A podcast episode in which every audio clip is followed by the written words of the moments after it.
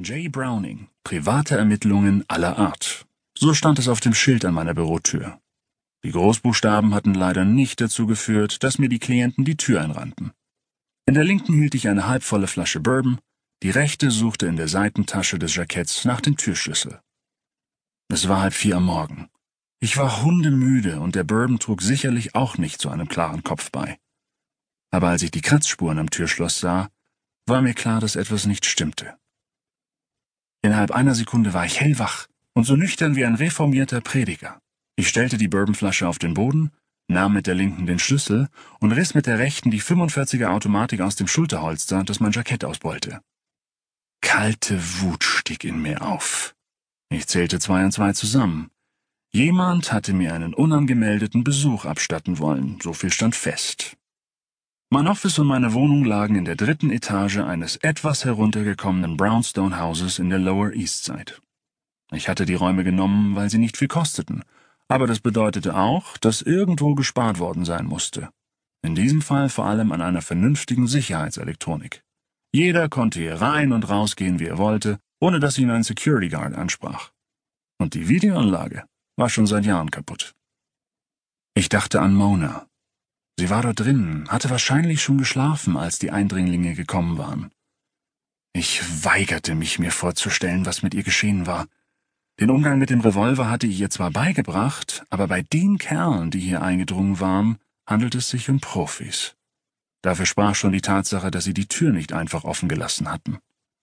Ich entsicherte die Automatik und drehte vorsichtig den Schlüssel herum. Wenn die Kerle noch hier waren, dann konnte ich nicht vorsichtig genug sein. Mit dem Fuß stieß ich die Tür auf, riss die Automatik hoch und duckte mich. Blitzschnell ließ ich den Blick durch das Büro schweifen. Ein Vorzimmer gab es nicht. Es herrschte Halbdunkel. Die Jalousien waren zur Hälfte heruntergelassen, Neonreklamen auf der anderen Straßenseite sorgten für das bisschen Licht. Eine Stecknadel hätte man in diesem Moment fallen hören können. Das Fenster war abgeklappt, ein kühler Luftzug drang von draußen herein. Ich machte das Licht an. Im Büro sah es aus, als wäre eine Handgranate gezündet worden. Die Akten hatte jemand aus dem Regal gerissen und zahllose Belege fürs Finanzamt lagen auf dem Fußboden verstreut herum. Die Anschlüsse von Telefon und Computer waren durchtrennt, die Sesselpolster aufgeschlitzt. Um den Tresor in der Wand hatte sich allerdings niemand gekümmert. Es war zwar ohnehin nichts Wertvolles darin, aber das sah man ihm von außen ja nicht an. Reine Zerstörungswut war hier zum Ausbruch gekommen. Aber ich hatte ohnehin nicht damit gerechnet, dass es sich bei den Eindringlingen um Diebe handelte. Ein Geräusch ließ mich erstarren. Es klang wie das Atmen eines Menschen. Ich packte die 45er mit beiden Händen und bewegte mich mit der Geschmeidigkeit einer Raubkatze seitwärts, so dass ich nicht in der Schusslinie stand, wenn sich an der offenstehenden Zwischentür etwas bewegte. Ein Augenblick später hatte ich die Wand erreicht, presste mich dagegen und wartete ab. Mona? rief ich dann. Ich bekam eine Antwort, die mich rasend machte. Sie bestand in einem halb unterdrückten Laut, wie er entsteht, wenn jemand zu schreien versucht, den man geknebelt hat.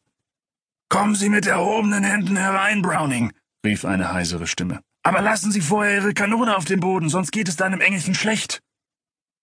Innerlich kochte ich aber es hatte keinen Sinn, gegen Wände zu laufen, vor allem nicht, wenn Mona in Gefahr war. Ich hörte ihren unterdrückten Schrei, der mich wie ein Messer ins Herz schnitt. Diese Hunde.